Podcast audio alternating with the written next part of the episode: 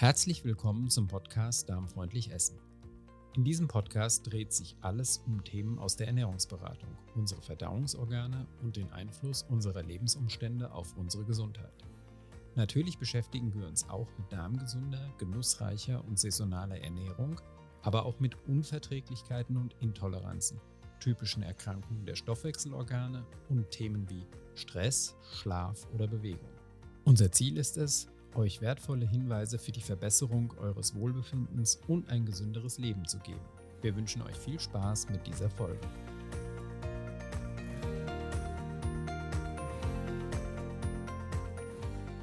Ich begrüße dich zu einer weiteren Expertenfolge mit Birgit Schröder. In diesen Folgen greifen wir hier im Podcast alle sechs Wochen zentrale Themen der Ernährungsberatung auf und beleuchten sie ein bisschen intensiver. Ich gehe hier bewusst in die Rolle der Fragestellerin, damit Birgit für euch die Themen anschaulich und nachvollziehbar erklären kann.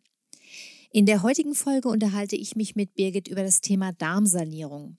Wir klären unter anderem, was man darunter versteht, warum eine seriöse Darmsanierung in einen therapeutischen Kontext gehört, wie sie abläuft, wer sie durchführt und warum eine Ernährungsumstellung bei einer Darmsanierung unabdingbar ist. Ich wünsche dir viel Spaß. Ja, hallo Birgit. Hallo Carmen. Ja, wir haben ja heute das Thema Darmsanierung auf dem Plan und Darmsanierung ist ja so ein Thema, das irgendwie durch sämtliche Foren im Internet geistert, das irgendwie in allen sozialen Medien besprochen wird und ja, zu dem man ehrlicherweise gesagt auch im Internet haufenweise Informationen findet.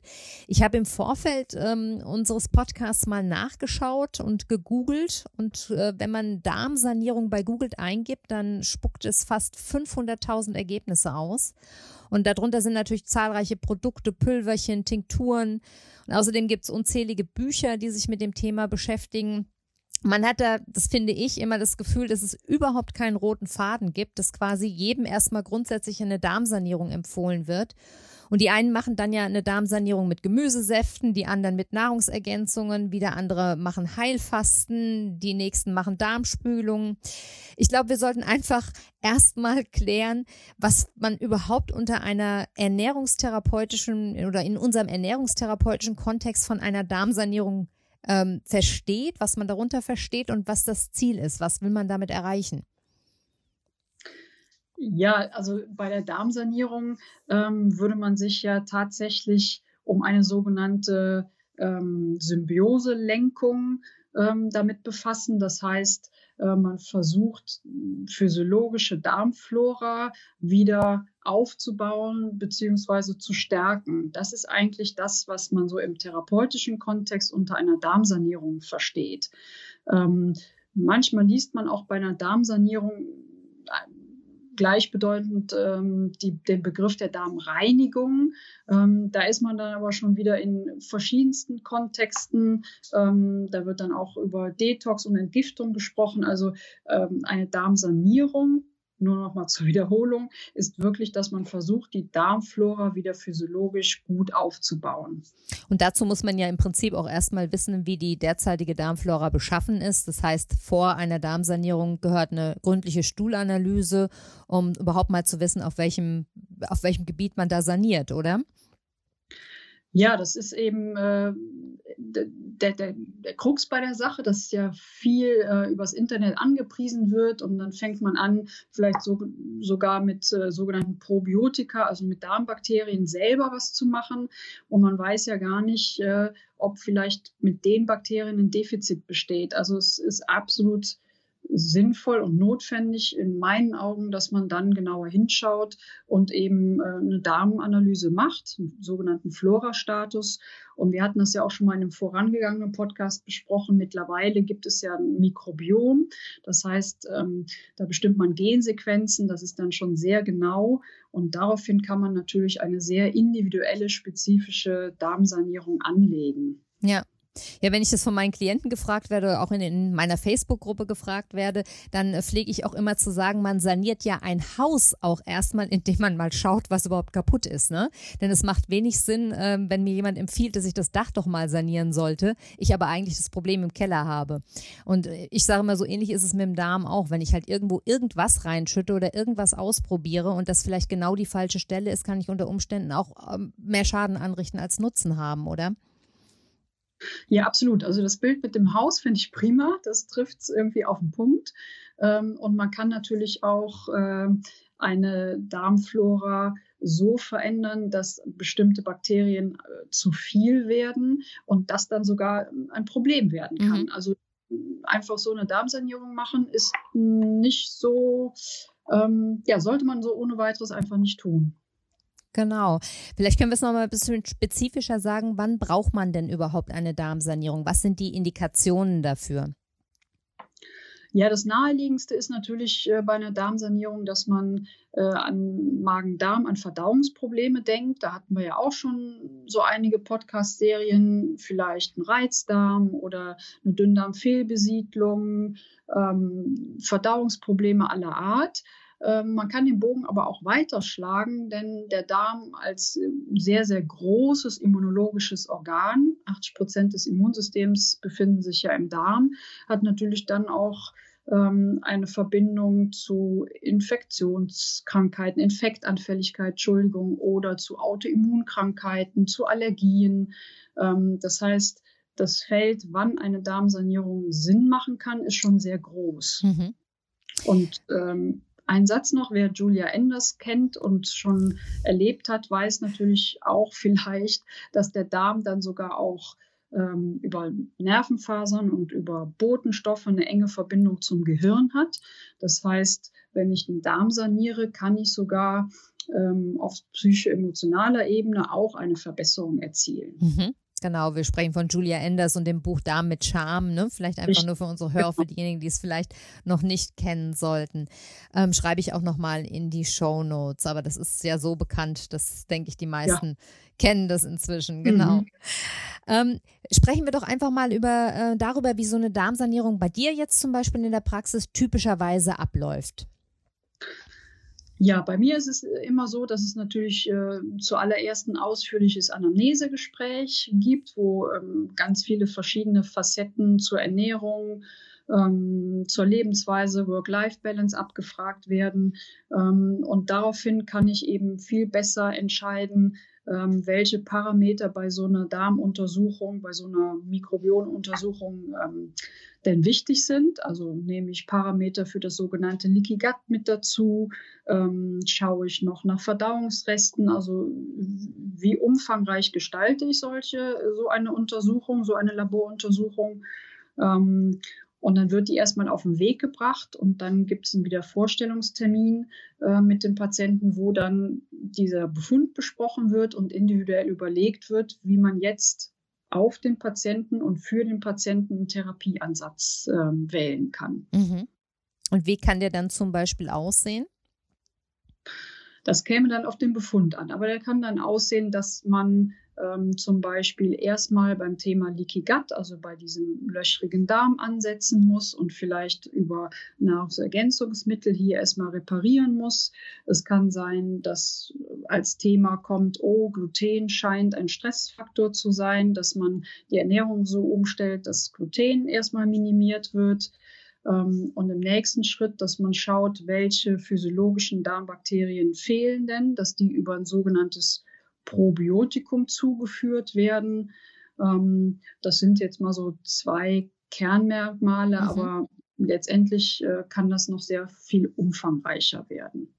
Und wer führt jetzt so eine Sanierung fachgerecht durch? An wen können sich da unsere Hörer wenden? Ja, im Prinzip an Ernährungsberater.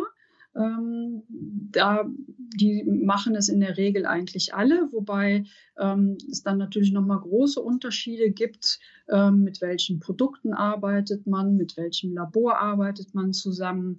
Ähm, das wird dann schon sehr unterschiedlich, was aber ja letztendlich ja völlig in Ordnung ist. Mhm.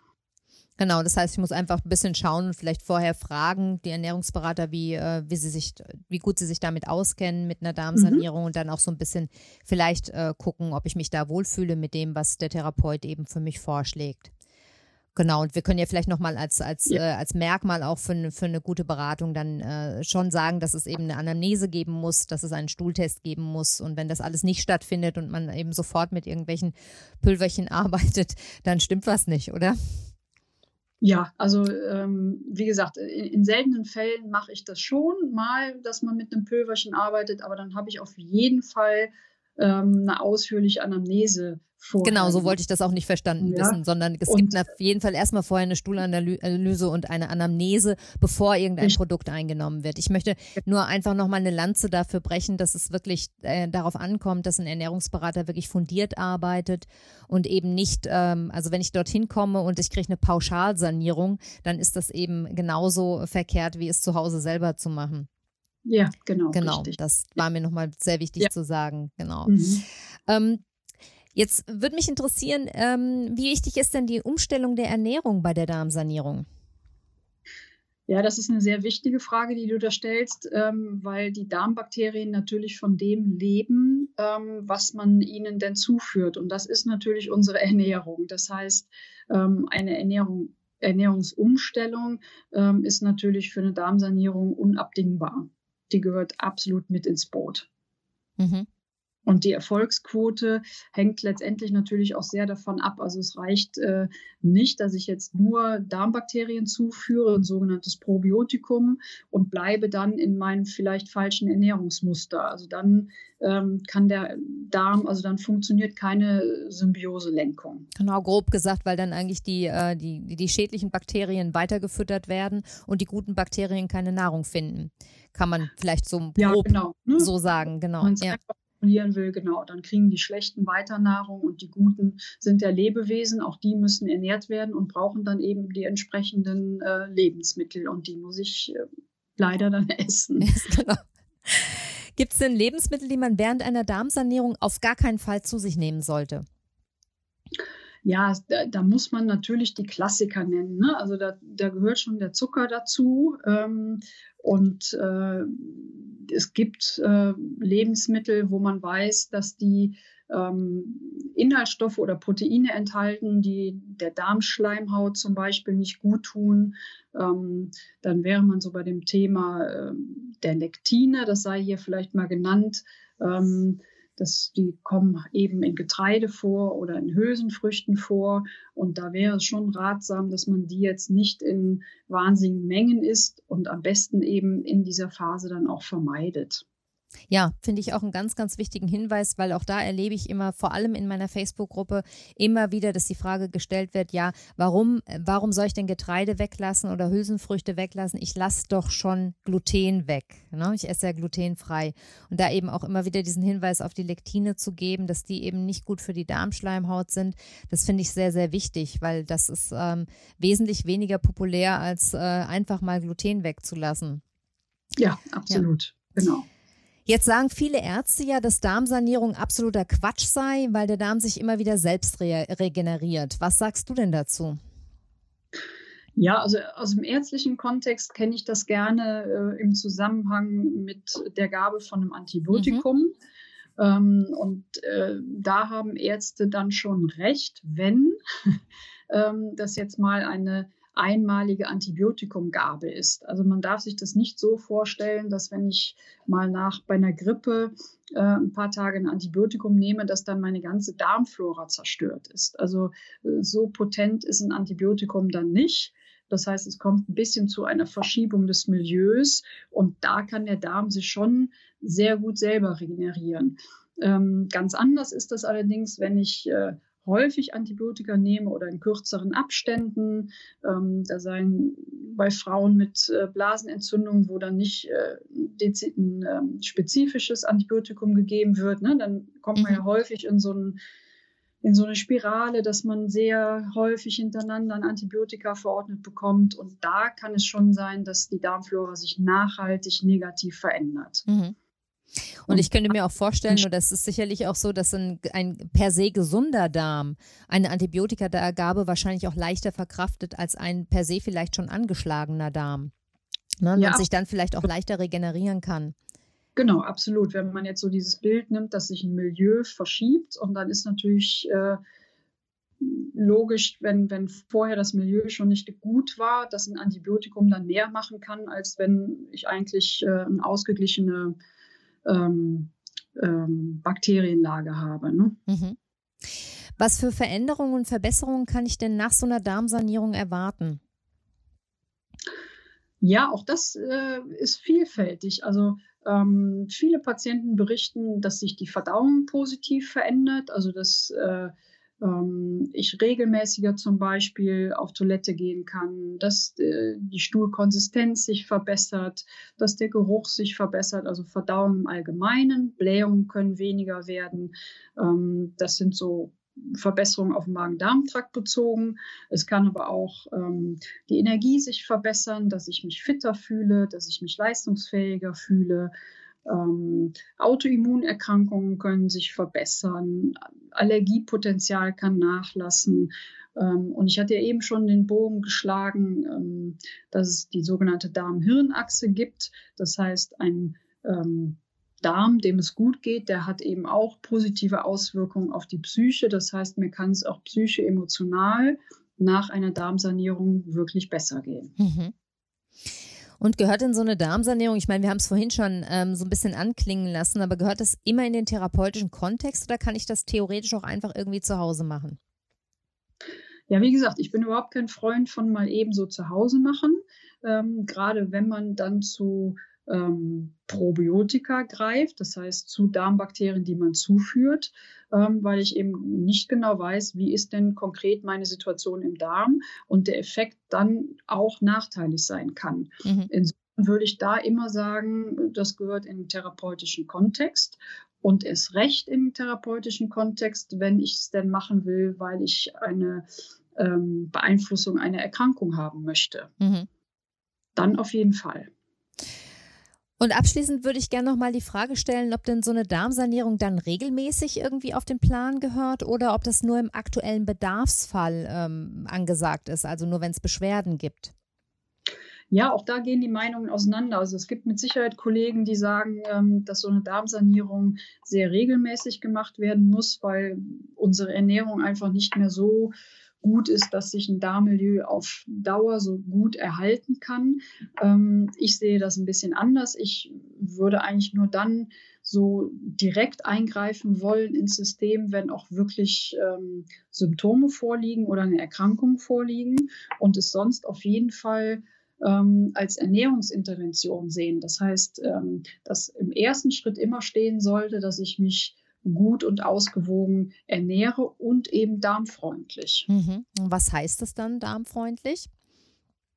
Ja, darmfreundlich äh, wäre natürlich, dass man nochmal dein Kochbuch zur Rate zieht. ähm, weil du hast es ja genau darauf angelegt zu schauen, ähm, wie kann ich denn ausgewogen essen, ohne Inhaltsstoffe, die dem Darmmilieu eher nicht so zuträglich sind. Und dann wäre man beim Thema Zucker, man wäre beim Thema Lektine, man wäre beim Thema Getreide, Hülsenfrüchte. Ähm, und da hättest du mit deinem Kochbuch eine absolute Steilvorlage. Ähm, und ansonsten wäre es wichtig, und das war ja jetzt eine Zeit lang auch mal sehr hip, ähm, berechtigt hip, dass man schon schaut, dass man fermentierte Produkte zu sich nimmt. Mhm.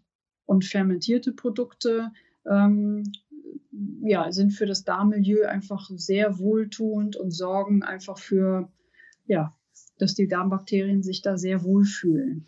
Und hättest du da eventuell eine Empfehlung für unsere Hörer, wo sie da Informationen bekommen zu fermentierten Produkten? Ja, ich habe äh, eine Internetseite, das ist die Internetseite Ferment. Ähm, da gibt es auch schöne Anleitungen, wenn man sich mal selber dran geben möchte, Produkte zu fermentieren, mhm. was sehr, sehr lecker ist. Also und auch sehr leicht, ne? Also ich habe das auch schon probiert und war erstaunt, wie einfach man da wirklich Resultate genau. hinbekommt. Ja. Mhm. Ganz einfach und irgendwie macht es auch Spaß, mhm. finde ich. Und äh, das Ergebnis ist äh, sehr bekömmlich, sehr lecker. Ähm, das wäre die Seite Ferment. Und dann gibt es noch eine andere, das ist Sauer macht glücklich. Und da gibt es auch schon fermentierte Produkte zu kaufen. Ah, prima. Mhm. Ne, also wer es ein bisschen leichter haben möchte, könnte dann da zurückgreifen. Und das wären so Lebensmittel, die sollten schon auch, oder es wäre schön, wenn die regelmäßiger in der Küche dann vorkämen. Ja, prima. Dann werde ich diese ähm, Empfehlungen auch nochmal in die Shownotes schreiben. Und genau, dann können unsere Hörer da nochmal schauen nach fermentierten Produkten. Ja, Birgit, ich glaube, wir sind soweit rund mit dem Thema Darmsanierung oder hast du noch irgendwas, was du hinzufügen möchtest? Nee, ich finde, wir haben alles schön, äh, alle Punkte bedacht. Wunderbar. Dann hoffen wir, dass unsere Hörer das genauso sehen. Und ich danke dir sehr für deine Zeit und äh, für, diesen, für diese Podcast-Folge. Mach's gut, Birgit. Ja, danke dir. Tschüss. Ja, ich hoffe, unsere heutige Expertenfolge hat dir gefallen. Wenn du mehr über Birgit Schröder erfahren möchtest, kannst du dir Folge 20 des Podcasts anhören. Dort habe ich Birgit ausführlich interviewt. Wenn du weitere Fragen zu diesem oder zu anderen Themen hast, dann zögere nicht, uns zu kontaktieren. Du findest sowohl meine als auch Birgits Kontaktdaten in den Show Notes. Birgits Empfehlungen bezüglich fermentierter Lebensmittel habe ich dir ebenfalls in den Shownotes notiert und dort findest du auch die Hinweise zu meinen Rezeptsammlungen, die Birgit ja angesprochen hat. Beide stehen wir dir gerne bei allen Fragen rund um deine Ernährung zur Verfügung. Solltest du Themenvorschläge für unsere Interviewserie oder Fragen zu einer bestimmten Folge haben, dann maile mir gern an info at dein-food-coach.de oder nimm Kontakt über Facebook oder Instagram zu mir auf. Birgit findest du unter www.praxisamsachsenring.de. Das schreibt sich alles zusammen. Sie hat ihre Praxis in Köln und du kannst sie auch jederzeit kontaktieren. Ich freue mich, wenn du wieder einschaltest und noch mehr freue ich mich übrigens, wenn du uns zusätzlich eine positive Bewertung bei Apple Podcasts hinterlässt, damit dieser Podcast noch mehr interessierte Hörer erreicht. Bis zum nächsten Mal. Alles Liebe, deine Carla.